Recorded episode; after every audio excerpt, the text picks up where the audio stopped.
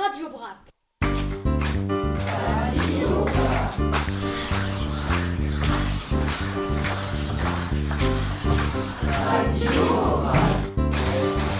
Radio. Une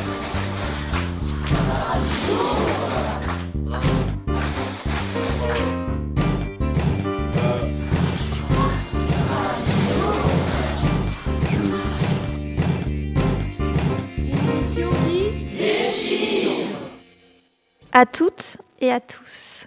Je suis Linda Messaoui, professeure principale de la 4e média du collège Lucie Aubrac de Tourcoing. Je suis heureuse de vous retrouver après ces longs mois de silence radio au micro de Radio Boomerang, notre radio partenaire préférée. Vous nous, vous nous écoutez sur 89.7 FM. De quoi allons-nous parler aujourd'hui? Après s'être intéressé au mal-aimé de la biodiversité, aux problèmes environnementaux, aux énergies positives qui ont émergé de cette crise sanitaire, voici que la 4e média souhaite vous parler du textile. Rassurez-vous, chers auditeurs, il est encore question de réchauffement climatique. À ce niveau, on ne lâchera rien. Mais on va également évoquer d'autres thématiques, telles que l'acceptation de l'autre à travers le style vestimentaire, par exemple. Restez donc à notre écoute pendant une petite heure sur les ondes de Radio Boomerang. Suivez nos rédacteurs en chef Anaël et Lounès, confortablement installés dans les locaux prestigieux de l'N7, que l'on remercie vivement de nous accueillir. À vous les rédacteurs en chef, soyez stylés Bonjour à tous, bonjour à tous nos auditeurs de Radio Boomerang. Vous nous écoutez sur 89.7 FM. Je suis Anaël. Et je suis Lounès. Nous sommes les deux rédacteurs en chef de la quatrième média. Vous écoutez Radio Brac, l'émission de radio des classes médias du collège Lucie Aubrac de Tourcoing. Nous nous trouvons à Roubaix, et plus exactement à Lancette, pour cette première émission de l'année. Dis-nous, Anaël, quel est le titre de notre émission? Notre émission s'intitule Tissons des liens. Pourquoi la classe a-t-elle choisi ce titre? Tout simplement parce que pour réaliser cette émission, nous avons rencontré un tas de gens super intéressants avec lesquels nous avons tissé des liens. Et aussi parce que toutes ces personnes ont un point commun, le textile. Ah, c'est vrai Le textile est fait de fils que l'on tisse. Chaque fil s'entrecroise avec les autres et forme de liens étroits. Et l'ensemble raconte une histoire. C'est très poétique tout ça, Lounès. Mais si on a décidé de parler de textile, c'est pour plein de raisons différentes. C'est d'abord parce que Roubaix et Tourcoing sont deux villes avec un patrimoine industriel textile riche. C'est aussi pour prouver que quel que soit le textile que l'on porte, on peut avoir du style. Et on va montrer que les différences de style vestimentaire peuvent créer des liens. Oui, et on va, et on va aussi vous parler d'écologie, bien sûr. L'industrie textile pollue. Mais quand on consomme intelligemment, on peut respecter la planète même dans ce domaine. Dans notre émission, il y aura la traditionnelle chronique musicale. Il y aura aussi une chronique littéraire. Vous entendrez des sons que l'on a enregistrés au collège ou en reportage. Et puis, il y aura aussi des invités que l'on va vous dévoiler au fur et à mesure de cette petite heure que vous allez passer avec nous. Avant de commencer et de donner la parole à nos premiers chroniqueurs, je voudrais que l'on explique à nos auditeurs pourquoi on est à Lancette. Lancette est une grande école de Roubaix qui forme de futurs ingénieurs de l'industrie textile. On a vraiment de la chance d'être ici. Justement, pour la, chroni- pour la première chronique, on accueille Solveig et Solène, nos deux camarades de 4e 5 qui vont interviewer en direct notre premier invité, monsieur Éric Deveau, le directeur de Lancette. Rien que ça Il va nous en apprendre un peu plus sur cette prestigieuse école roubaisienne. C'est parti, tissons des liens. Bonjour à tous, Solène et moi sommes ravis de débuter cette première émission de la 4e média en vous présentant le lieu dans lequel nous nous trouvons. Il s'agit de l'École nationale supérieure des arts et industries textiles. Elle est située en plein cœur de la ville de Roubaix. L'ENSET offre des formations de haut niveau, des diplômes d'ingénieur, des masters, des doctorats entre autres. C'est une école qui a été fondée en 1881 et qui forme 60% des ingénieurs textiles français. L'ENSET, c'est aussi un bâtiment centenaire, imaginé par l'architecte Ferdinand Duterte. C'est un lieu polyvalent et chargé d'histoire. Pour nous raconter l'histoire de l'ENSET, nous avons la chance d'accueillir sur notre plateau notre premier invité, M. Éric Deveau, le directeur de l'ENSET. Bonjour Monsieur Deveau, merci d'avoir accepté notre invitation. Tout d'abord, pourriez-vous nous parler un peu de vous, de votre fonction au sein de l'ENSET Alors, ben, bonjour à tous. Je suis très très heureux de vous accueillir euh, ici dans ces beaux bâtiments où effectivement on va, on va pouvoir parler un petit peu de textile. Euh, en fait, moi je suis, je suis arrivé ici il y a longtemps, c'était euh, encore le XXe siècle, en 1994. Je venais de Lyon Et puis, je travaillais sur les matières plastiques. Bon, alors on ne voit pas forcément le rapport qu'il y a avec le, textile, sauf que aujourd'hui, on a, tous des matières plastiques sur le dos, le polyester, le nylon, le kevlar éventuellement. Enfin, il y a tout un tas de, matériaux qui sont issus des matières plastiques qu'on va transformer pour en faire cet objet qui est une fibre euh, qu'ensuite on va, pouvoir effectivement tisser, tricoter, enfin faire tout un tas de, structures. Et c'est un domaine qui est très intéressant parce que, alors on, évoque euh, évidemment naturellement l'habillement, mais les textiles, ça va bien au-delà. Euh, aujourd'hui, la grande partie des objets qu'on utilise au, quotidien, des pneus de voiture, euh, des ailes d'avion, euh, des, vêtements par balles, euh, voilà, des capteurs, enfin tout un tas, tout un tas d'objets aujourd'hui sont devenus intelligents. Et c'est un, secteur qui a connu des crises importantes. Il y a une cinquantaine d'années, c'était un peu compliqué, mais qui a su aujourd'hui rebondir et se, renouveler. Et c'est un domaine qui est vraiment très, très, très, enthousiasmant et où il y a un avenir certain. Bien évidemment, dans la majorité des, cas, on, est habillé, donc euh, on porte du textile tous les jours. Euh, puis vous voyez que depuis quelques mois, euh, on a d'autres objets textiles sur le visage, des masques.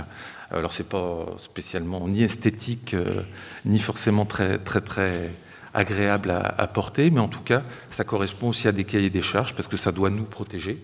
on doit se protéger, on doit pouvoir quand même respirer, voilà. Et tout ça, c'est fait avec avec du textile. Donc il y, a, de plus en plus d'applications de ces, objets-là. Et voilà, donc je suis arrivé euh, un petit peu par hasard. Moi, je, venais de Lyon, et donc euh, Roubaix, c'était pour moi, c'était un, euh, pays que je connaissais pas. Hein. c'était la Laponie, quoi. voilà, et on m'a demandé à l'époque de travailler justement sur tout le développement des fibres synthétiques, parce que à l'époque, Roubaix, c'était la capitale du commerce de la laine donc qui est une fibre naturelle. Donc il y a beaucoup d'entreprises sur Roubaix qui transformaient la laine, et puis bah, qu'il était un petit peu dans, la logique du, développement de ces objets-là, euh, qu'on travaille un petit peu sur les matériaux synthétiques, donc euh, issus des matières plastiques en particulier. Voilà, donc je suis arrivé euh, comme prof ici, comme prof et comme chercheur. voilà, donc on a développé tout un tas d'activités dans ce domaine-là, et puis bon, de fil en aiguille on essaye de prendre des responsabilités, on a envie de peser un petit peu sur euh, la façon dont évolue le laboratoire, euh, l'école, le devenir des étudiants, le positionnement de notre école aussi euh, dans, le, dans le système de l'enseignement supérieur en région et, au-delà. Et donc d'avoir envie de faire des choses avec ses collègues et puis de les entraîner dans une dynamique positive, ça explique que j'ai, il y a quelques années, postulé pour la direction de cette école. Voilà, donc euh, soutenu par euh, notre conseil d'administration. Et donc c'est un mandat. Euh, et quand je finirai mon mandat, ben, je redeviendrai enseignant-chercheur comme je l'étais avant et à essayer de, travailler au développement de nouvelles structures textiles. Pourriez-vous nous décrire l'INSET Que renferme ce lieu historique? On voudrait que nos auditeurs puissent l'imaginer.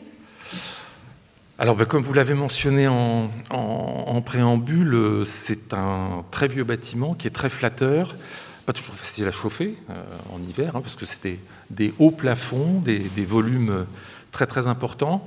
Mais euh, il y, a, une âme dans cette école. Vous voyez, on, est dans, une bibliothèque ici où il y a plein de, très anciens ouvrages. Il y, a, une vie, il y a une histoire. Euh, c'est assez attachant. Il y a des sons aussi. de temps en temps, je, je, vois des gens qui sont passés ici il y a de nombreuses années et qui se souviennent du bruit des escaliers. Des, voilà, et ça, euh, bon, vous avez vu la, façade monumentale de l'école. Il y a, une âme euh, ici qui est, très très particulière, très attachante, et puis qui raconte euh, toute l'histoire de, Roubaix et de Tourcoing d'une certaine manière. Mais Roubaix était une ville uniquement basée sur l'industrie du textile, et donc la splendeur de ce bâtiment-là, sa majesté, ça montre aussi que ça a été une activité très très florissante à une époque, avec effectivement une, période de creux dans les années 70-80, mais qui est repartie aujourd'hui. Il y a plein d'initiatives euh, très intéressantes. J'ai vu notre ancienne euh, élève là, des, trois tricoteurs, par exemple, et puis il y a, plein de jeunes bon, qui, acquièrent ici un certain nombre de compétences et qui mettent ces compétences pour essayer d'innover, de faire, de faire des choses et puis de créer de l'activité économique. Pourquoi une, pourquoi une structure telle que l'N7 est très importante pour une ville telle que Roubaix? Y a-t-il d'autres écoles similaires en France? Alors, euh, c'est important parce que parce qu'effectivement, on, restera euh, toujours euh, habillé et puis que les domaines d'application du textile sont de plus en plus importants. Donc, fatalement, ça se, justifie. au niveau français, en fait, on, est la seule école qui forme des ingénieurs avec la, coloration ou la spécialité textile à 100%. Il y a d'autres établissements, il y en a à Lille, il y en a à Lyon, euh, il y en a à Mulhouse, qui euh, permettent d'acquérir une, spécialisation textile, mais en fait c'est une option lors de la scolarité. Ils forment des ingénieurs un peu plus généralistes, et puis fin de, en fin de parcours, ils peuvent se spécialiser dans le textile. Mais au niveau de l'ANSET, on est les, les seuls euh, à former des gens 100% textiles. Quel diplôme peut-on obtenir si l'on vient étudier à l'ENSET? Alors, euh, si en toute hypothèse vous arrivez avec un bac plus 2 ici, et donc euh, il y a une scolarité de 3 ans, 3 ans au bout desquels vous, atteignez le niveau master avec un diplôme d'ingénieur. Donc euh, le, diplôme d'ingénieur, on a le droit de le délivrer parce qu'on est évalué par ce qu'on appelle la commission des titres d'ingénieur. Donc c'est des gens une, émanation du ministère de l'Enseignement supérieur qui vient nous auditer assez régulièrement, tous les, tous les cinq ans en moyenne, et puis qui nous, nous donne le droit de, délivrer ce diplôme. Donc ça, c'est un bac plus 5, et vous avez la possibilité, le cas échéant, d'aller jusqu'à bac plus 8, donc jusqu'au doctorat. Et donc entre le bac plus 5 et le bac plus 8, eh ben, vous êtes financé euh, sur un projet d'innovation quelconque et vous travaillez 24 euh, heures sur 24 sur, ce, sur le sujet. Et puis à la fin, vous obtenez le, titre de docteur. La plupart des ingénieurs formés à l'ENSET intègrent-ils plutôt des entreprises textiles françaises ou envisagent-ils plutôt leur carrière à l'étranger? Alors il y a un petit peu tout. Déjà, on, accueille euh, des étudiants venant de l'étranger aussi. Hein. Il, y en a, quand même 15-20% d'étudiants qui sont, qui sont internationaux. Et puis, euh, l'histoire montre que le, le, textile a été la première activité euh, industrielle qui a été confrontée à ce qu'on appelle la mondialisation. Alors la raison, elle est assez simple, c'est que quand vous considérez euh, un, vêtement, un jean, un soutien-gorge, une chemise, ce que vous voulez, eh ben, il y a beaucoup d'opérations pour fabriquer cet objet-là, et donc ça demande de la main-d'œuvre. Et puis il se trouve que bah, il y, a une cinquantaine d'années, la main-d'œuvre dans nos régions, elle coûtait un petit peu cher, et donc on a, a commencé à, délocaliser toutes ces productions-là, ce qui a été assez, euh, assez violent et, difficile pour, euh, bah, pour une ville comme Roubaix, typiquement, a ça a été un, choc et, une catastrophe euh, humaine et, sociale, bien évidemment.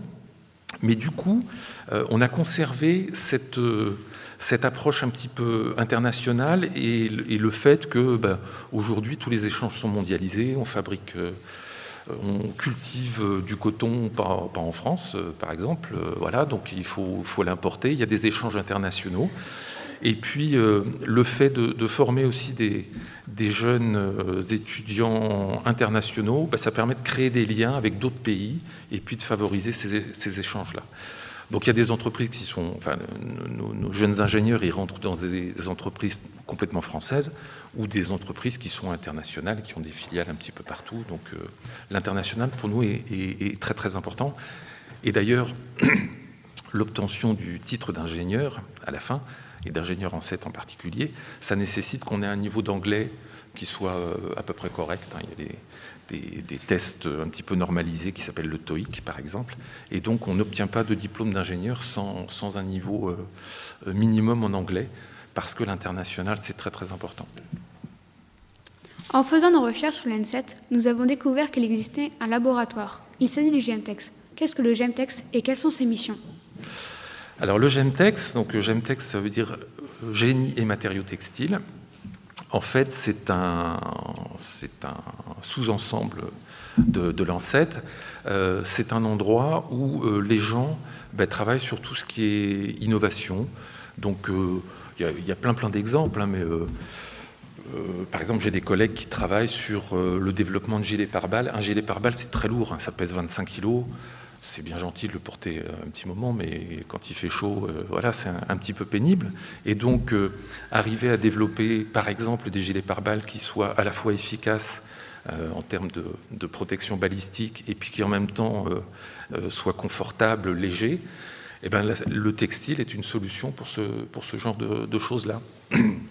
Donc on a des collègues qui sont spécialisés en mécanique, euh, qui vont développer des, surfaces textiles euh, un petit peu particulières, un petit peu complexes, et puis qui vont pouvoir tester la résistance euh, à des armes blanches, à des, à des, à des, balles d'armes, voilà. et donc tous ces gens-là participent finalement à, l'innovation, à l'innovation textile. Ils permettent de créer une dynamique autour de ça. Et puis, euh, ces chercheurs, ils sont aussi profs. Les, gens ici, majoritairement, ont le statut dit d'enseignants-chercheurs, donc euh, ils passent grosso modo la moitié de leur temps euh, sur des activités pédagogiques avec les, jeunes, et puis la deuxième moitié de leur temps, ils le passent dans des, activités de, recherche et d'innovation. L'idée, c'est que, euh, tant qu'à faire, le prof de tricotage, par exemple, eh ben, il faut qu'il soit le meilleur dans son domaine. Et donc, euh, si euh, il se contente d'apprendre comment on tricote des chaussettes comme on le faisait il y a, 150 ans, les jeunes ingénieurs auraient un petit peu de mal à, trouver du travail. Donc, il, ce prof, dans ses activités de recherche, il va essayer de trouver de nouvelles technologies, de nouveaux matériaux, de nouvelles applications, de façon à transmettre tout ça aux jeunes élèves ingénieurs qui, à leur tour, pourront euh, participer à euh, la création et à l'innovation. Est-ce que vous pourriez nous présenter quelques exemples d'innovations textiles qui ont été imaginées ici à Lancet, Bon, alors, il y, en a plein. Je vous parlais des, gilets pare-balles, mais euh, depuis un certain nombre d'années, on parle beaucoup de textiles intelligents. Euh, bon, parce qu'avant, le textile, c'était un objet assez, avec des caractéristiques, mais assez poétique, comme disait Anaël tout à l'heure, euh, assez joli, mais finalement inerte. Et euh, depuis donc quelques années, on, essaye d'apporter des fonctions un petit peu nouvelles aux, vêtements. Donc, je parlais de notion de confort avec les, gilets pare-balles, mais il y a le fait qu'un vêtement, quand il fait froid, par des temps comme euh, aujourd'hui. Euh, ça peut être sympa s'il nous réchauffe, mais inversement, quand il fait très chaud, ça peut être sympa qu'il nous rafraîchisse. Voilà, donc euh, on a tout un tas de, petites astuces où on développe des protocoles pour pouvoir faire des t-shirts qui soient rafraîchissants, par exemple, et ça, ça fonctionne. il y a quelques années, on a, travaillé avec Damar, qui est une entreprise locale assez, assez justement, pour faire toute une gamme de produits rafraîchissants. Donc on utilise ce qu'on appelle de la micro-encapsulation, c'est-à-dire que dans les fibres, on va déposer euh, des petites, euh, des petites billes qui contiennent un, produit, un principe actif qui est capable de, rafraîchir. Donc ça, c'est un, exemple. Après, il y a beaucoup de travaux euh, autour de ce qu'on appelle les capteurs. Donc ça peut être intéressant que une structure textile, euh, elle puisse me renseigner sur la température, s'il fait trop chaud. Euh, si par exemple je, suis un pompier et que euh, donc je me bats contre, contre un incendie, ça peut être intéressant que mon vêtement me prévienne que l'environnement extérieur est un petit peu trop agressif et qu'il faut que je sorte du lieu. Voilà, donc on est capable aujourd'hui de fabriquer des, fibres et des structures textiles qui vont générer une alerte s'il fait trop chaud. On, fait des capteurs de, fuite, euh, de fuite d'eau, de fuite de gaz, euh, des capteurs mécaniques, euh, voilà, plein, plein, plein de choses. Et dans le domaine des textiles intelligents, aujourd'hui, on travaille beaucoup sur la récupération d'énergie. et par exemple, j'ai des collègues qui ils vont récupérer toutes les ondes Wi-Fi qui se baladent un peu partout pour que ça se concentre sur une structure textile et puis que cette structure soit capable de, à son tour de rendre de l'énergie et par exemple de, recharger mon téléphone portable euh, grâce aux ondes Wi-Fi qui se baladent dans la pièce. Est-ce que l'ENSET prend en compte le problème du réchauffement climatique lié à l'industrie textile dans ses formations? Alors oui, bien évidemment, c'est euh, de, en plus, de plus en plus important.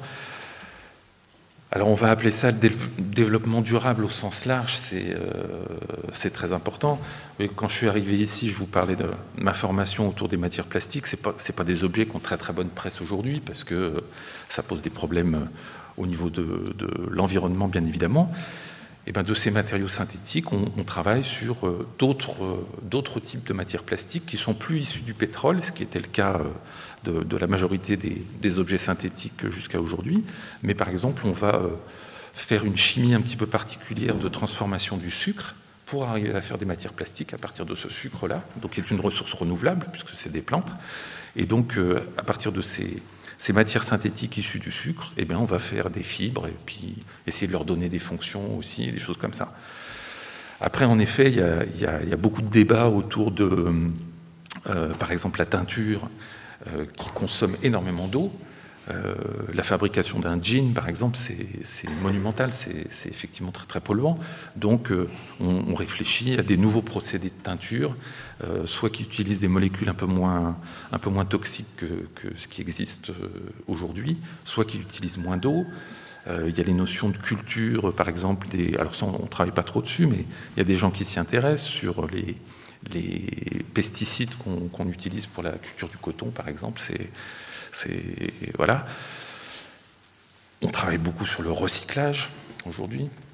Et le recyclage, ça va loin parce que, euh, en fait, on, met avec le recyclage, on met ce qu'on appelle l'éco-conception, c'est-à-dire que on, a beau réfléchir sur comment je vais recycler un jean, par exemple, c'est une, vraie question, mais peut-être qu'il aurait fallu se poser la question avant, c'est-à-dire concevoir le jean de manière à ce qu'il soit plus facile à recycler ensuite. Donc euh, il y a plein d'approches qui sont très complémentaires, mais qui font qu'en effet, de toute façon, euh, et vous particulièrement, vous êtes d'une génération qui est particulièrement confrontée à ces problèmes de, développement durable et d'environnement. Donc bien évidemment que si on a la prétention, nous, de former des jeunes ingénieurs, il faut qu'ils soient sensibilisés à ça. Si je veux faire mes études à l'ANSET, quel doit être mon parcours scolaire? Alors, euh, quand les, jeunes arrivent ici, ils ont un point commun, dans quelles que soient les études qu'ils aient fait avant, c'est qu'en textile, ils sont nuls. Voilà. Alors c'est pas compliqué, parce que euh, au collège, au lycée, euh, on fait de la chimie, euh, de la mécanique, de l'automatique, des maths, tout un tas de trucs, mais on fait pas de textile. Donc les gens qui arrivent ici, ils ont des profils qui sont extrêmement divers.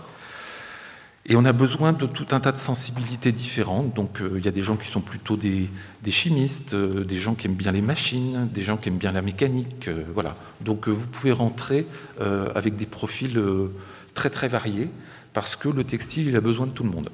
Et donc je, dis souvent que c'est un, domaine qui est extrêmement pluridisciplinaire et que donc, c'est un de mes de, mes boulots finalement, euh, c'est d'arriver à faire travailler ensemble des gens qui ont des cultures euh, scientifiques en particulier qui sont, qui sont très diverses. Donc euh, pour rentrer ici, j'allais dire, à la limite, il suffit d'avoir un bac plus 2.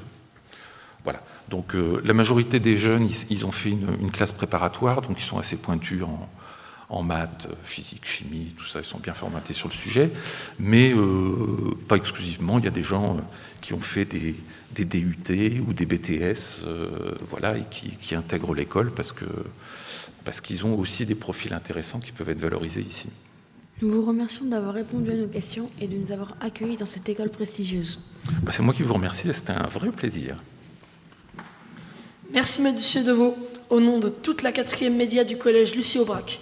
On espère avoir créé un lien durable entre notre collège et votre prestigieuse école.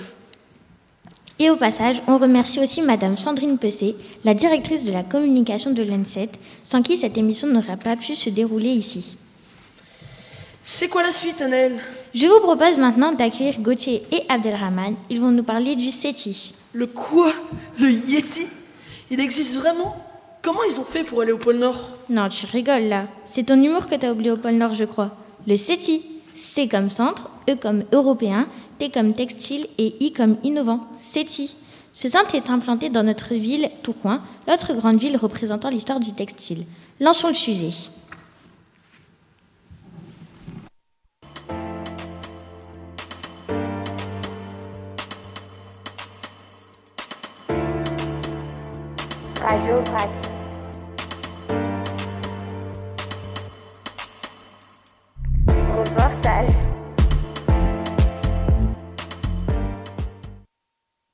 Gauthier Abdelrahman.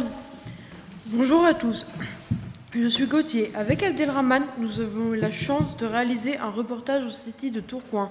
Le CETI, c'est le Centre européen des textiles innovants. Il s'agit d'un centre de recherche textile qui a été créé en 2012.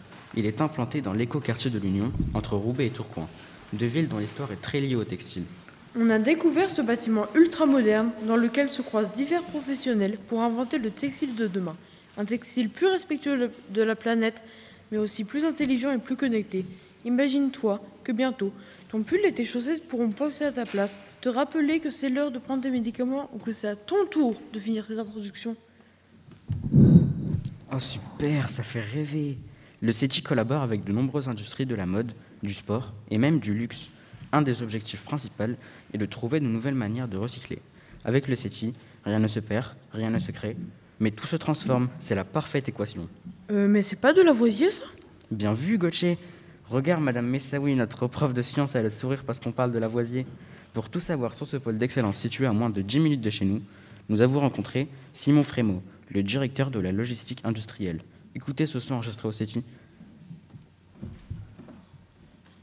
Simon Frémaux, ingénieur textile de formation au sein du CETI depuis bah, son démarrage, donc 2012, et aujourd'hui responsable technique de cette entité avec toute une équipe complète d'ingénieurs et de techniciens euh, dans le but d'accompagner les entreprises dans le développement de nouveaux produits. À qui avez-vous financé? Alors, le, financement au démarrage est né d'une volonté de l'État français de refaire une plateforme innovante pour les textiles.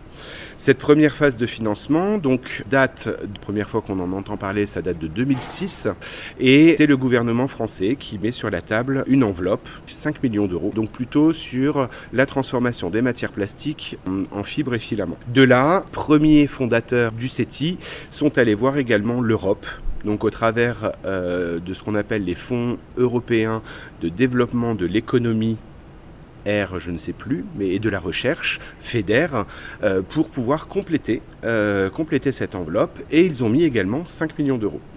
Et le troisième, la troisième entité qui a participé euh, à l'investissement de ces plateformes est la métropole européenne de Lille. Et donc, eux ont mis une enveloppe équivalente à 2 millions d'euros. Donc, nous avons reçu 12 millions d'euros de financement sur une enveloppe globale qui a coûté 16 millions d'euros. Tout ça il y a 10 ans.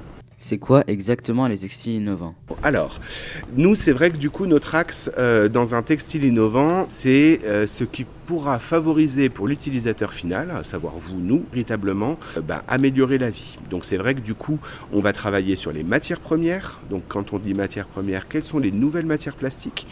Quelles fonctions on va pouvoir leur donner en plus? Donc on, travaille beaucoup dans des marchés comme le médical ou comme les équipements de protection individuelle. Donc on pense aux pompiers, etc. Pour pouvoir, bah, ne serait-ce que d'avoir des textiles qui sont en mesure de mesurer pression sanguine, donc la tension, de mesurer, notamment pour les pompiers, euh, ben, la déshydratation, et donc d'éviter d'avoir des capteurs de température, etc., implantés partout, et qu'elles soient directement implantées dans le textile. Donc ça, c'est vraiment un axe, c'est un textile innovant. Sur quel projet travaille le CETI en ce moment? Il y a beaucoup de projets confidentiels, mais on peut, on peut parler quand même de l'axe vers lequel l'innovation a tendance à profiler. On va véritablement aujourd'hui sur des grands axes que sont le remplacement des matières plastiques issues du pétrole par des matières plastiques issues de, de la culture, de ce qu'on appelle la biomasse, et on travaille également sur le recyclage, le recyclage textile, donc au travers de procédés soit des filochages, donc on repart de nos vêtements euh, usagés et on va les déchiqueter pour en obtenir de la fibre et on va réintégrer cette fibre dans tout le processus de textile pour pouvoir refaire des nouveaux vêtements notamment, ou des nouveaux textiles en règle générale. Et on va investir également, on a déjà investi, on attend nos nouveaux jouets, nos nouvelles machines pour bientôt, c'est d'être capable, comme la bouteille plastique aujourd'hui, euh, bah, de pouvoir la refondre pour refaire dans la bouteille, pour refaire des bouteilles, bah, nous dans le textile, pour refaire des textiles, dès qu'on va parler des fibres comme le polyamide, le polyester, etc. Donc beaucoup dans le recyclage. Et à qui appartiennent les brevets? Alors nous, on ne fait aucun brevet. On est véritablement, on est au service de l'entreprise et donc notre savoir-faire, la manière dont on va faire nos essais, etc., nous appartient. Donc ça, ce sont nos compétences, notre expertise euh, et notre expérience. On la met au profit des entreprises, mais les brevets appartiennent aux entreprises. Quel projet avez-vous déjà fini? Donc sur les projets privés, bah, il y en a eu plein. On peut dire qu'il y en a eu au moins 150. Sur les projets collaboratifs, on en a déjà une dizaine qui sont terminés, que l'on a fait. Alors on a travaillé sur la filtration des liquides en vue de pouvoir prolonger la durée de vie des filtres. On en a fait un sur la création d'une nouvelle fibre pour la filtration de l'air, pareil, qui puisse augmenter la capacité de filtration liée euh, malheureusement à la pollution, etc. On en a fait un sur le recyclage, on peut en parler. On a travaillé avec Adidas et BASF sur le recyclage des ballons, d'ailleurs la poche qui se gonfle, pour en refabriquer des chaussures. Donc là, voilà, c'est, on a travaillé sur ce projet-là. Quel projet avez-vous pour le futur? Tout plein. Alors nous, on achète des machines qui viennent de, de l'industrie, hein, on les a pas fabriquées nous-mêmes, on les apprivoise, on regarde ce que l'on peut faire et on voit comment on peut les faire évoluer. Et après, nous, le but, bah, c'est de multiplier ces étapes euh, dans les procédés pour pouvoir bah, trouver quelque chose qui fonctionne. Donc là, nos projets futurs, comme on le disait, c'est beaucoup sur le recyclage. Donc on va quand même avoir euh, l'équivalent de, de 1 million d'euros euh, complémentaires euh, de machines qui vont arriver, hein, petite, euh, petite taille, pour pouvoir justement travailler sur bah, demain vous voulez plus de votre sweatshirt, donc vous allez le mettre dans la caisse, dans, le, dans la benne, le relais, et ben demain peut-être que le nouveau sweatshirt que vous achèterez aura une partie de votre ancien sweatshirt et ne finira plus soit brûlé, soit envoyé à l'autre bout du monde pour ne pas savoir ce que l'on va en faire. Et donc dans l'idée c'est de travailler sur ça. Comment imaginez-vous le futur du textile? Eh bien, très prometteur.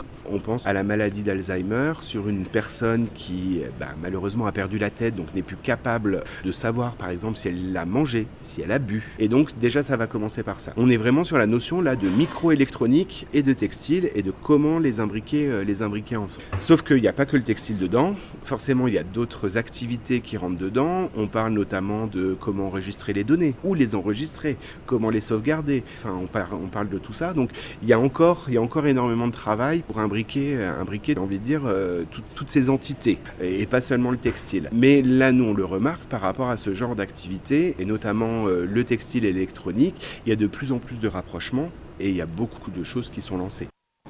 Wow, c'est ultra stylé comme technologie. J'en suis sûr que ça va révolutionner le monde. Merci les garçons, on poursuit notre émission ultra stylée. Vous êtes toujours à l'écoute de Radio Boomerang 89.7 FM et c'est le moment de la chronique littéraire. On accueille tout de suite Majda et Mélina. Bonjour les filles. Bonjour à tous nos auditeurs. C'est le moment de la chronique littéraire. Majda et moi, nous avons choisi de vous parler du livre intitulé Le Pull. C'est un livre de Sandrine Cao, une écrivaine française dont la spécialité est l'écriture, jeunesse et l'illustration. L'habit ne fait pas le moine. Vous connaissez tous cette expression. Elle signifie qu'il ne faut pas juger une personne uniquement sur son apparence. C'est un peu la morale du livre de Sandrine Cao. Le pull, c'est l'histoire d'une jeune collégienne qui s'appelle Soline. À la suite de la séparation de ses parents, elle a dû déménager à Paris avec sa mère, son petit frère, pour aller vivre chez sa grand-mère. Elle intègre un nouveau collège où elle ne parvient pas à se faire une place. Les autres élèves ne s'int- ne s'intéressent pas à elle. Le long pull beaucoup trop large et déformé qu'elle porte lui donne l'impression d'être protégée. Tout va changer quand sa fausse amie Lucille lui conseille d'adopter une tenue, une nouvelle tenue. Soline peut prouver qu'elle existe. Elle abandonne son pull et se tourne vers un jean noir, un haut noir, des bottines. Rien de bien extraordinaire au fond. Mais étrangement, on la remarque davantage. Les regards autour d'elle changent. Soline va se retrouver peu à peu confrontée à une situation de harcèlement. Elle a attiré l'attention d'un garçon, d'un garçon de troisième qui va lui faire vivre un enfer. Cette histoire aurait pu très mal tourner pour Soline. Elle va avoir le courage de faire face à ce garçon avec de la fermeté. Soline va alors remettre son pull et nouer des liens d'amitié avec la seule personne qui ne l'a jamais jugée sur sa tenue et qui l'accepte telle qu'elle est, Justine. Je trouve que ce livre fait beaucoup réfléchir sur ce que peut être le harcèlement. Ici, ce n'est pas un harcèlement direct. C'est plutôt caché, et Soline en vient même à se demander si ce n'est pas elle qui imagine des choses. C'est un sujet grave qui est abordé de façon positive, sans rien cacher du mal-être que subit la victime, mais en insistant sur le fait qu'il est toujours possible de s'en sortir. On ne peut que vous conseiller la, lecture de ce livre. Génial, cela me donne envie de plus le découvrir. Pourquoi pas durant nos quarts d'heure de lecture au collège? Moi aussi, j'ai un large pull dans ma garde-robe. Et maintenant, je le verrai plus de la même façon grâce à vous, les filles. Je vous remercie. Et si on écoutait une interview sympa? En parlant de ma garde-robe, Maïwan et Marwa ont interrogé deux grandes fashionistas de la mode, Madame Messaoui, notre professeur principal, et Madame Bloch, une ancienne professeure de français du collège.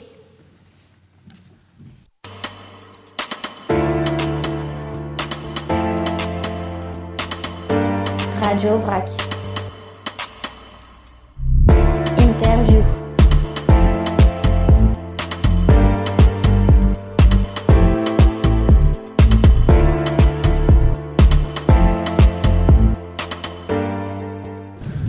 Bonjour Maïwan et Marwa. Bonjour. Bonjour.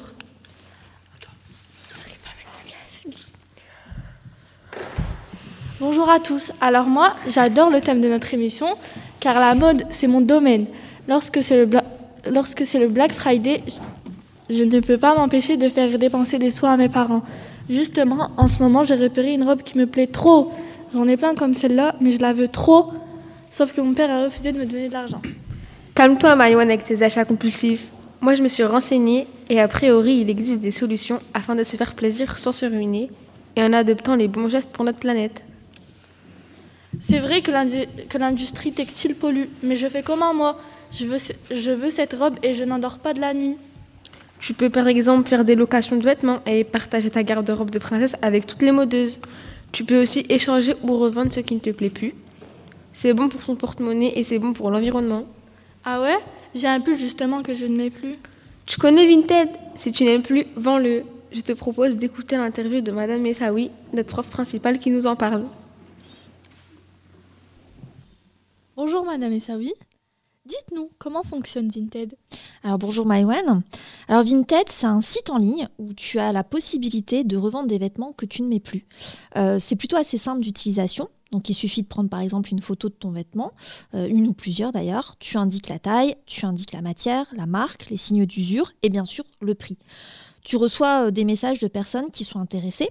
Donc souvent ces personnes euh, demandent davantage de photos ou même des, mesures du vêtement en question et souvent elles négocient aussi le prix. Donc si tu affiches un vêtement euh, à 10 euros par exemple, clairement tu le revendras 2 ou 3 euros en dessous du prix que tu avais initialement fixé. Une fois que le vendeur et l'acheteur se sont mis d'accord, il te suffit juste de procéder à l'envoi du colis. Je vois. Pourquoi avez-vous décidé d'utiliser Vinted? Est-ce dû à une prise de conscience? Alors pourquoi j'ai décidé de, revendre mes vêtements sur Vinted? Pourquoi j'ai utilisé, euh, j'utilise Vinted? Alors déjà c'est parce que j'ai euh, trop de vêtements. Donc euh, pour beaucoup d'entre eux, euh, je ne les mets plus. Euh, pour être honnête, en ce qui concerne les vêtements euh, basiques, euh, je donne beaucoup aux associations. Mais pour les pièces un peu plus coûteuses, un peu plus chères, je les vends sur Vinted. Cela ne permet pas de me débarrasser des vêtements, euh, de tous mes vêtements, mais euh, je me débarrasse surtout des vêtements dont je suis lassée, et ça me permet aussi de me dire qu'ils auront une seconde vie. Aujourd'hui, clairement, on est face à une surenchère de gaspillage textile. Euh, moi, j'ai lu quelque chose qui m'a un petit peu consternée la dernière fois. Les Français consomment 17 kilos de textile par an et euh, 9 kilos de vêtements. Euh, le problème, c'est que les deux tiers de ces vêtements ne sont pas recyclés. Ils finissent soit dans des incinérateurs ou dans des décharges ouvertes euh, à l'étranger. Du coup, je me dis que le marché de la seconde main peut apporter des améliorations à ce niveau, car le meilleur déchet, euh, c'est celui qui ne se produit pas, qu'on ne produit pas. Donc les sites en ligne de revente de vêtements ne sont ni bons ni mauvais, je pense, pour l'environnement. En fait, tout dépend de l'usage que tu en fais. Si tu vends euh, les vêtements qui ne te plaisent plus et qu'ensuite par derrière tu rachètes de nouveaux vêtements qui vont enrichir ta garde-robe, clairement ça ne sert à rien. L'impact positif sur l'environnement euh, est au niveau zéro. Ce n'est pas en vendant un vêtement pour t'aider à financer l'achat d'un vêtement neuf qui te permettra de réduire l'empreinte carbone de l'industrie de la mode. Donc il faut faire attention que la vente de vêtements ne fasse pas qu'alimenter la culture de la fast fashion. La véritable solution, je pense qu'il n'y en a qu'une en réalité, c'est le troc. Euh, on échange gratuitement avec les autres. De cette matière, tu réponds aux besoins de renouvellement des vêtements sans aucun impact sur la planète. Le troc, je pense que c'est certainement l'avenir d'une indus- d'une industrie textile qui est respectueuse de la planète. Moi, je connais une autre prof, fashion victime. C'est Madame Bloch, ancienne prof de français de Lucie Aubrac. On l'a aussi interviewée, elle nous a parlé de location de vêtements, un autre concept plutôt intelligent pour faire des économies et respecter l'environnement. Écoutons-la.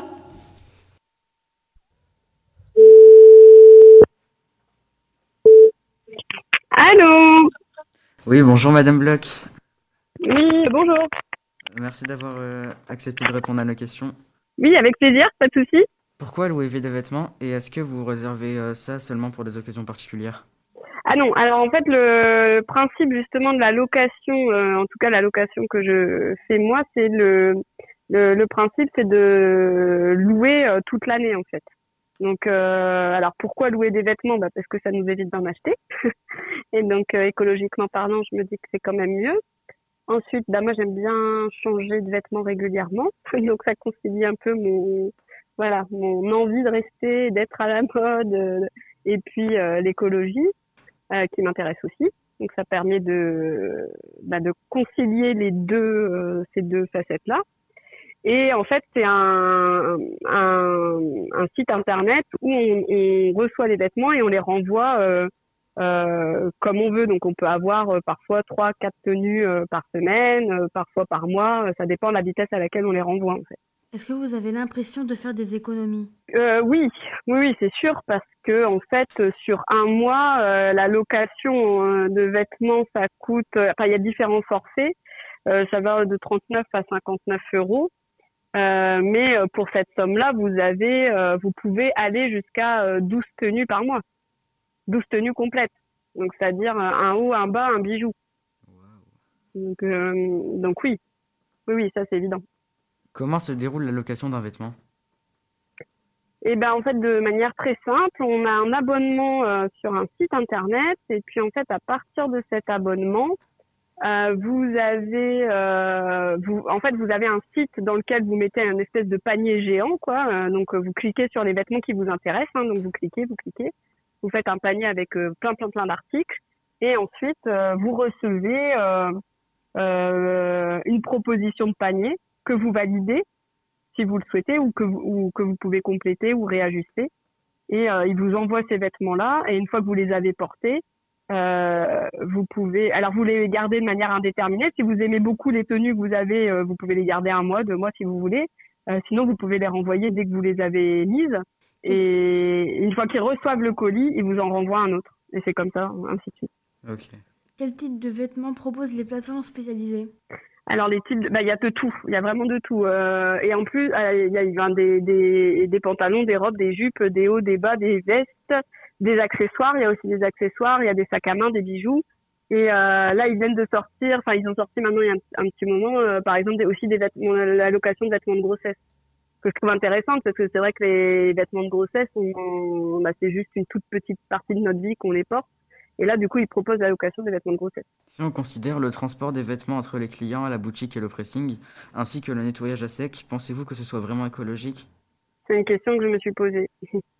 J'ai pas vraiment de réponse à cette question. C'est très dur de chercher des chiffres euh, précis euh, sur les impacts euh, des- du transport.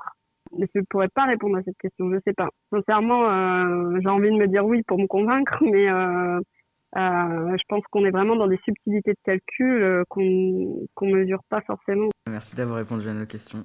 Et ben avec plaisir.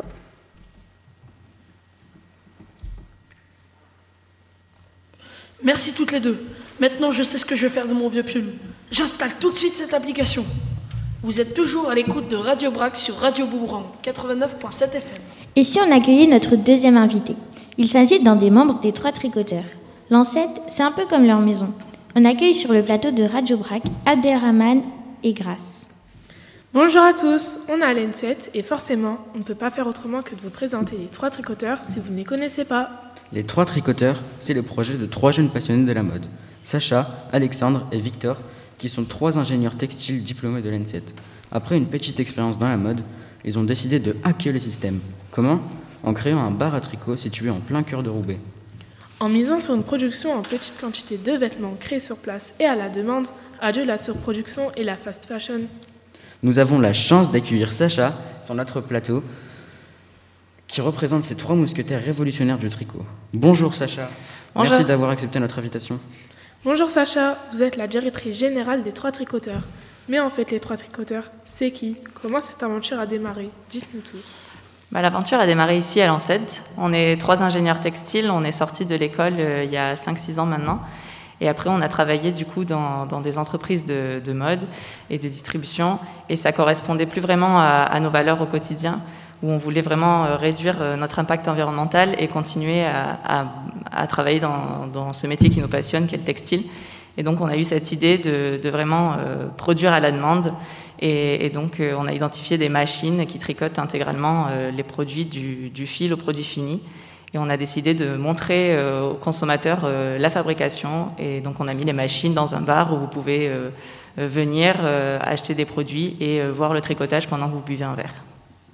Comment fonctionne votre atelier et d'où proviennent les machines que vous utilisez Alors on a plusieurs produits. Donc les machines qui tricotent les pulls, les bonnets, les écharpes viennent du Japon. Et on fait aussi des chaussettes. Et là la machine est italienne. Donc le, le principe, c'est vraiment de, de, venir dans l'atelier et, euh, et de, de, choisir euh, les couleurs, les modèles, et ensuite de regarder la fabrication. Et d'où proviennent vos matières premières? Pourquoi ce choix? Alors pour la partie euh, pull, bonnet, écharpe, on est sur 100% laine mérinos. On a privilégié du coup les matières naturelles et durables plutôt que le local pour vraiment faire des produits qui durent le plus longtemps possible et éviter d'en racheter régulièrement. Imaginons que je vienne dans votre atelier et que je commande un pull. Comment ça se passe? Alors vous venez euh, pour essayer le pull d'abord, savoir quelle taille vous faites. Ensuite, vous choisissez parmi nos différents cols, euh, col rond, col V.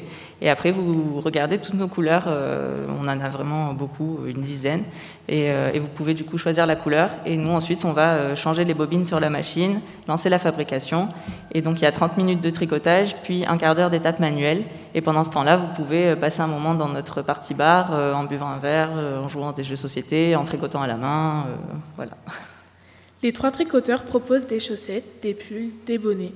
Comment imaginez-vous vos vêtements? Qu'est-ce qui vous traverse l'esprit avant de les concevoir?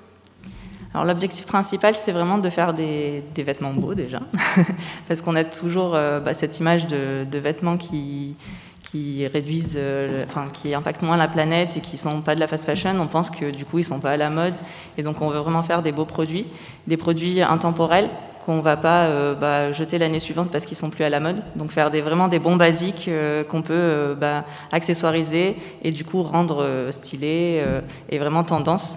un beau pull noir qu'on va garder 4 ans, on pourra le mettre tout le temps et être tout le temps à la mode, par exemple. Est-ce que le concept des trois tricoteurs est connu au-delà des frontières de la région des Hauts-de-France? Si oui, comment avez-vous réussi à gagner cette notoriété? Et sinon, envisagez-vous d'étendre vos activités à d'autres régions? Alors, euh, on a une petite notoriété, mais on a quand même une petite notoriété euh, dans la région parisienne, euh, dans l'Est. On a eu des articles dans Le Monde qui nous ont un peu ouvert ces portes du coup de la région Hauts-de-France. Et donc, on a notre site internet qui permet d'acheter en ligne et de se faire livrer partout en France et en Belgique. Et donc, on a quand même eu pas mal de commandes dans ces régions-là, hors de la métropole. Donc, c'est super encourageant parce que vraiment, nous, le but, c'est de bah, de rendre la mode responsable accessible à tous et pas forcément euh, qu'aux gens de la métropole lilloise. Donc on aimerait vraiment ouvrir notre concept euh, de bar à tricoter euh, aussi dans d'autres grandes villes pour que tout le monde puisse bah, aller acheter ses tomates à l'agriculteur du coin, mais aussi ses paires de chaussettes et ses pulls dans le bar à tricoter qui sera à côté de chez lui. Quels sont vos principaux clients? Des jeunes, des moins jeunes ou des entreprises? Euh, un peu de tout du coup. On a vraiment deux activités où on va euh, tricoter euh, des plus gros volumes pour euh, des entreprises, des créateurs, des petites marques qui se créent et qui veulent produire à la demande et relocaliser le textile en France. Et après, ben, sur la partie, la partie bar, on a quand même une population assez jeune et dynamique. La semaine en after work et le week-end par contre ça peut être des familles un peu plus âgées avec des enfants et donc là c'est eux qui vont plus nous acheter les pulls, les écharpes, les bonnets, les chaussettes et donc euh, voilà. Sur le, les chaussettes, on a aussi, euh, comme c'est un, prix plus abordable, donc on commence à 6 euros la paire de chaussettes. Donc là, la population est quand même un peu plus jeune parce qu'ils peuvent se permettre euh, d'acheter des produits chez nous. La fast fashion est partout. Comment peut-on réussir à faire ça, à votre avis? Bah, En venant chez les trois tricoteurs. du coup, si vous achetez un produit chez nous, euh, bah, c'est vraiment, euh, on lance la fabrication euh, dès qu'on a une commande. Donc euh, nous, le seul stock qu'on a, c'est des bobines de fil. On n'a pas des tonnes et des tonnes de stock de vêtements qui seront jamais euh, potentiellement pas vendus et qu'ensuite on va solder. Donc vraiment, il faut, privilégier les, précommandes, les, personnes qui produisent à la demande ou en quantité très raisonnée. Et donc vraiment regarder toutes les initiatives qui se créent aujourd'hui. Il y a énormément de, marques de plus en plus responsables et qui sont sur ce credo-là. Donc il faut les soutenir en, en achetant des produits plus responsables. Merci Sacha d'avoir accepté notre invitation. Merci à vous. Merci Sacha. Par contre, j'ai quelque chose qui me trifonne un peu la tête. Euh, votre masque, il a dû être fait par les trois tricoteurs, je suppose. Oui, il a été tricoté sur des machines qui sont au deuxième étage ici euh, par nous-mêmes il, y a- il y a deux ans maintenant.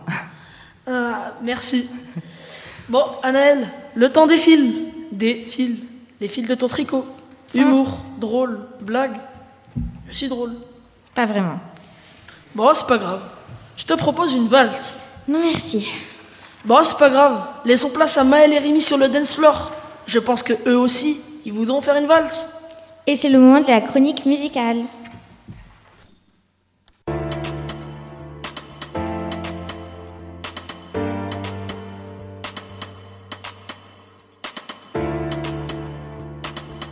Radio Brac.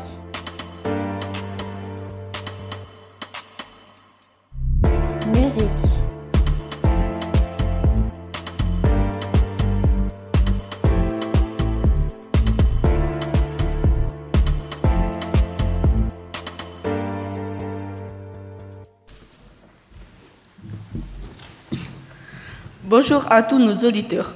Pour cette chronique musicale, on a choisi le titre d'une artiste atypique. Il s'agit de Billie Eilish. Vous la connaissez forcément puisqu'elle a signé le- la BO du dernier James Bond et qu'elle connaît un succès planétaire. C'est une jeune chanteuse américaine de 20 ans qui a un style vestimentaire bien à elle. Un vrai caméléon. Des cheveux colorés, fluo ou blond platine selon ses envies. Des vêtements très amples au coloris super flashy. Un look totalement asymétrique qui semble sans forme. Ce style ultra cool, elle ne l'a pas choisi par hasard. Billie Eilish ne supporte pas les jugements sur l'apparence physique, les critiques sur le fait qu'on le soit trop mince ou pas, trop grand ou pas, trop beau ou trop moche, etc. Ces vêtements amples, c'est une façon de se protéger et d'empêcher que l'on critique sa physionomie. Et elle a déclaré Avec ce look, personne ne sait vraiment à quoi je ressemble. Personne ne peut avoir d'opinion sur mon corps. Et puis avec ce style, elle veut montrer qu'il n'y a pas de normes et que les vêtements ne sont pas là pour définir une personne. Prenons-en de la graine en arrêtant les jugements trop faciles. On lance le titre copycat de Billie Eilish. Dans ce morceau, la chanteuse s'attaque à ceux qui cherchent à le copier sans comprendre le sens véritable du message qu'elle veut faire passer à travers ses textes et son look. Bonne écoute. Bonne écoute.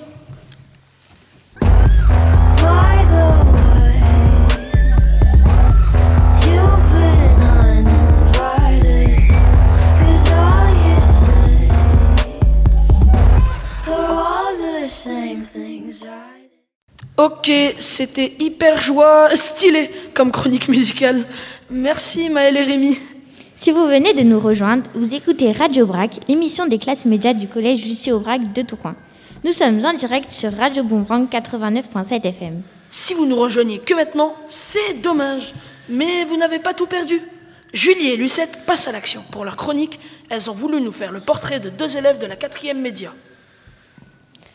Bonjour à tous nos auditeurs et à tous nos invités. Avec Lucette, on a décidé pour notre chronique de vous faire le portrait de Solveig et Léonie.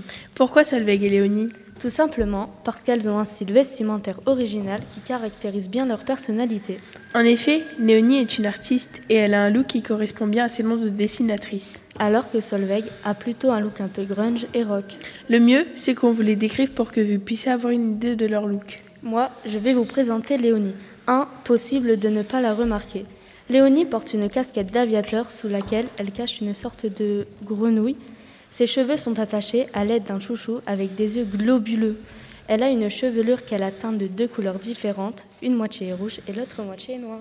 Côté vestimentaire, elle adore porter son fameux pull en laine rayée, de bandes jaunes et de bandes noires. Cela lui donne un air de petite abeille.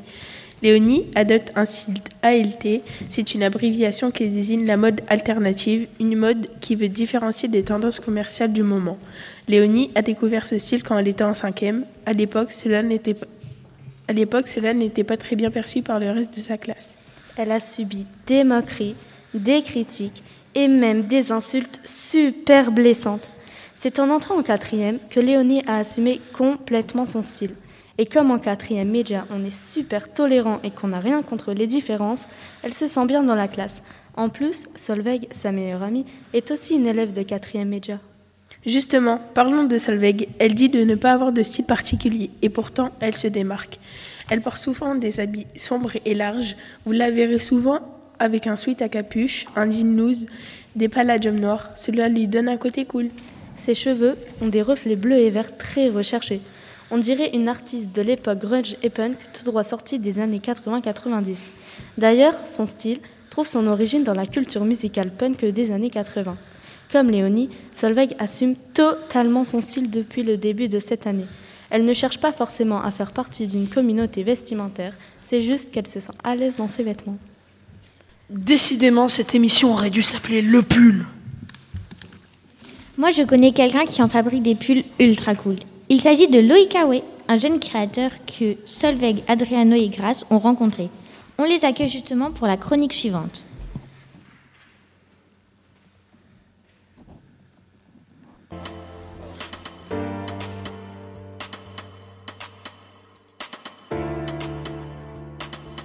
Radio Vrac.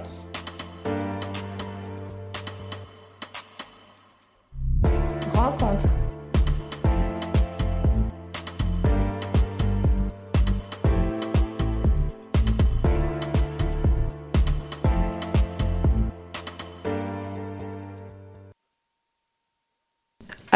Grâce à Cyrine, nous avons eu la chance de réaliser l'interview de Loïc Aoui. C'est grâce à Samba Sissoko qui dirige la troupe des jeunes danseurs de Streetlight que nous avons eu cette opportunité. Loïc Aoué a grandi à Tourcoing dans le quartier des Falampins. Aujourd'hui, il est à la tête de sa propre marque de streetwear chic qu'il a baptisée Maison Rose Couture, qui s'est fait un nom un peu partout et qui se revendique Made in France. C'est dans un petit atelier au cœur de l'île que sont imaginés et confectionnés les vêtements de la marque Maison Route Couture, uniquement avec des matières premières achetées en France. Et comme nous, on est fan des initiatives locales qui respectent l'environnement, on a cherché à en savoir un peu plus sur ce créateur qui est dans l'air du temps. Voici l'interview que nous avons réalisée. Bonne écoute. Commencez, dites-nous tout sur vous. Votre âge, votre parcours, quelle est la ville où vous avez grandi et étudié? Euh, donc moi c'est Loïc, euh, j'ai 29 ans, j'ai grandi à Roubaix et Tourcoing. Aujourd'hui euh, je suis euh, créateur de la marque Maison Roots Couture. J'ai pu créer mes ateliers, donc j'ai pu développer d'autres projets et aussi avoir euh, une expertise dans l'entrepreneuriat. Donc aujourd'hui je suis créateur de marques de vêtements et aussi consultant en marketing et en digital. Qui réalise ces vêtements dans votre atelier situé en plein cœur de l'île? Euh, enfin, les vêtements, il y a deux familles, deux grandes familles, si je peux dire. Euh, il y a la famille des vêtements imprimés et brodés, donc c'est tout ce qui sera des dessins, des écritures. Et il y a les vêtements cousus.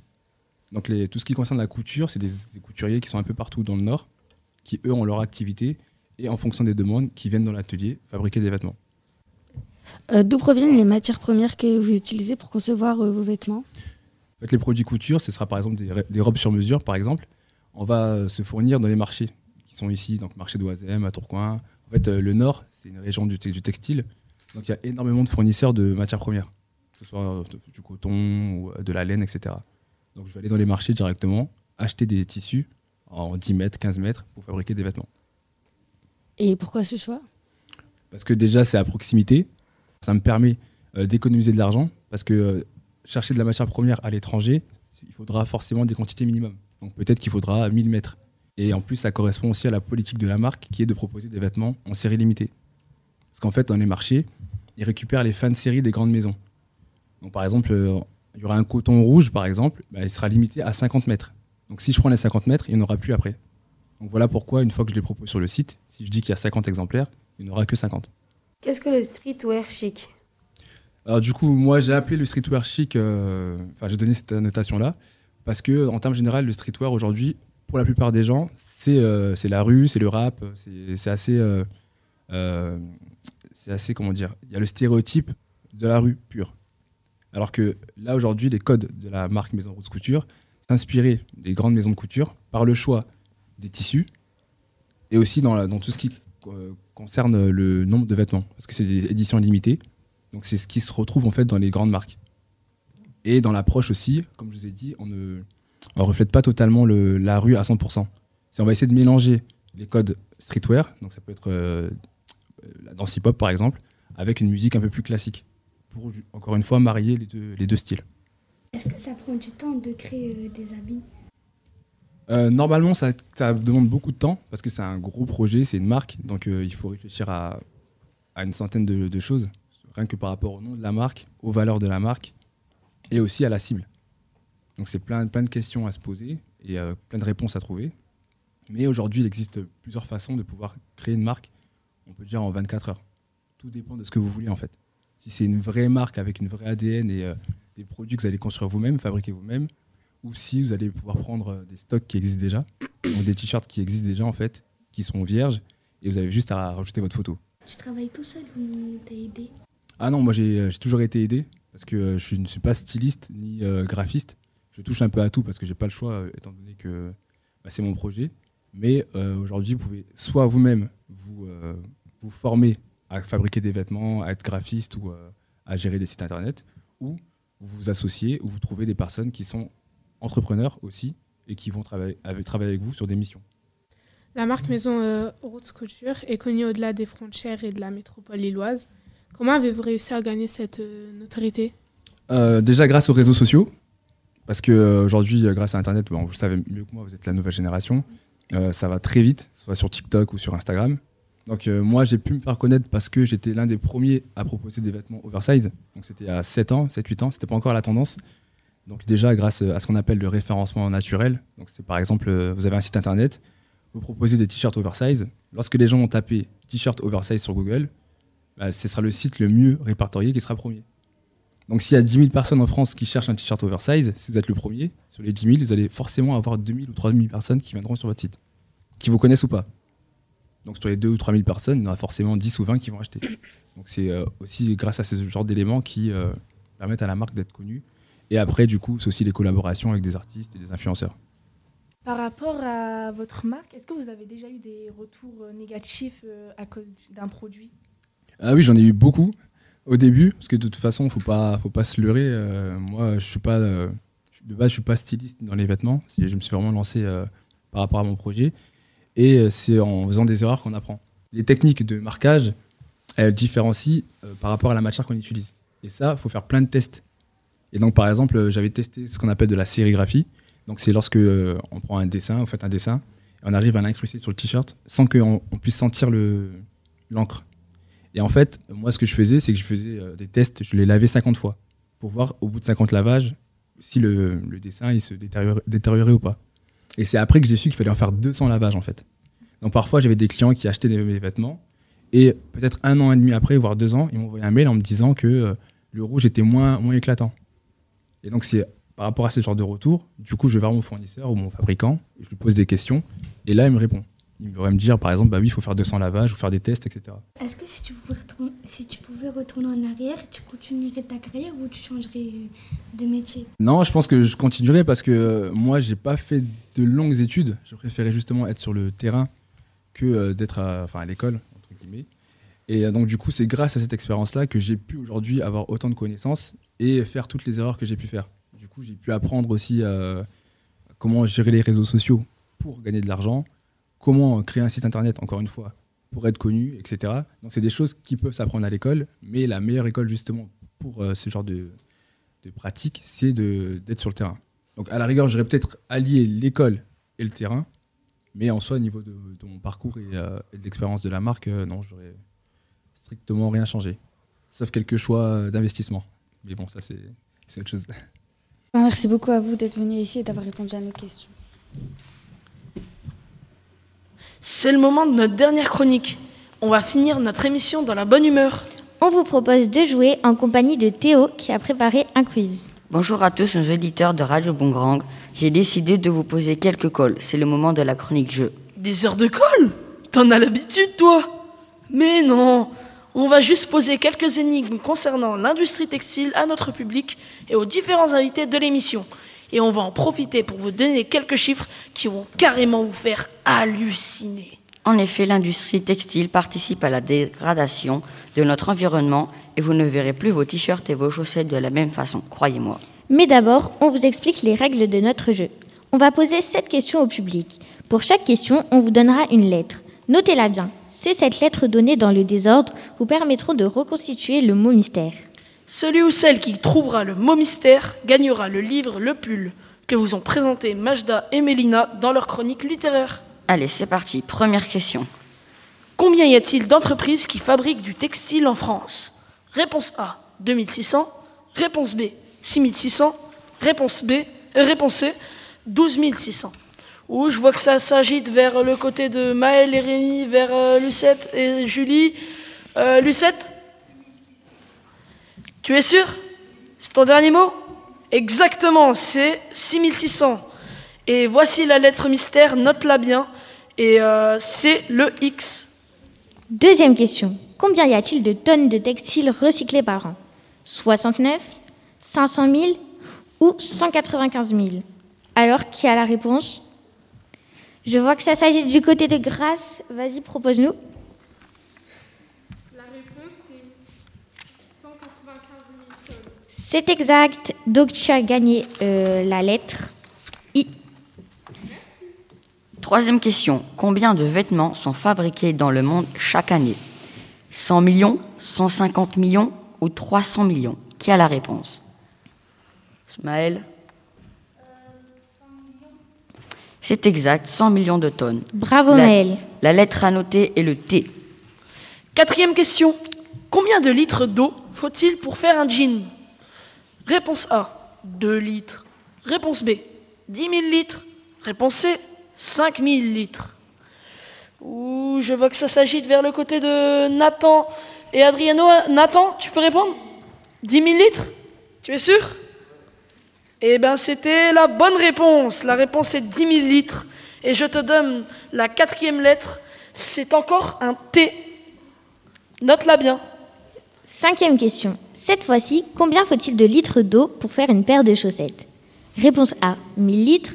Réponse B, 496 000 litres. Réponse C, 60 000 litres. Alors, qui a la réponse? Maïwan, vas-y. T'es sûr? Eva, c'était 1000 litres d'eau. Félicitations, tu as gagné la lettre E. Notez bien toutes les lettres pour réussir euh, à trouver le mot mystère. Sixième question.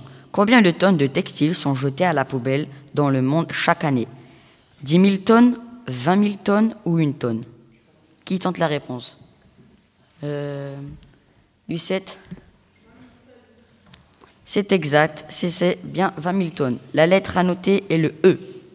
Et enfin, la dernière question, la question à 10 000 euros, la question qui vous donnera la dernière lettre.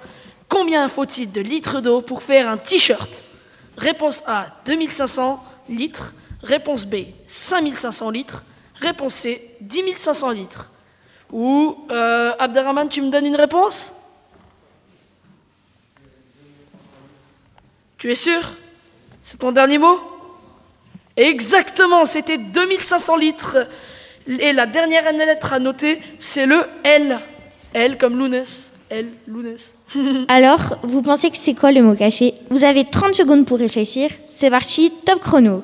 Pendant ce temps-là, je vais vous raconter une histoire. C'est l'histoire d'un patron avec son assistant.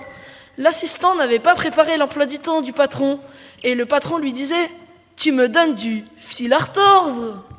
Tes blagues laissent à désirer, Lounès. Bon, euh, les 30 secondes sont passées. À votre avis, quel est le mot mystère?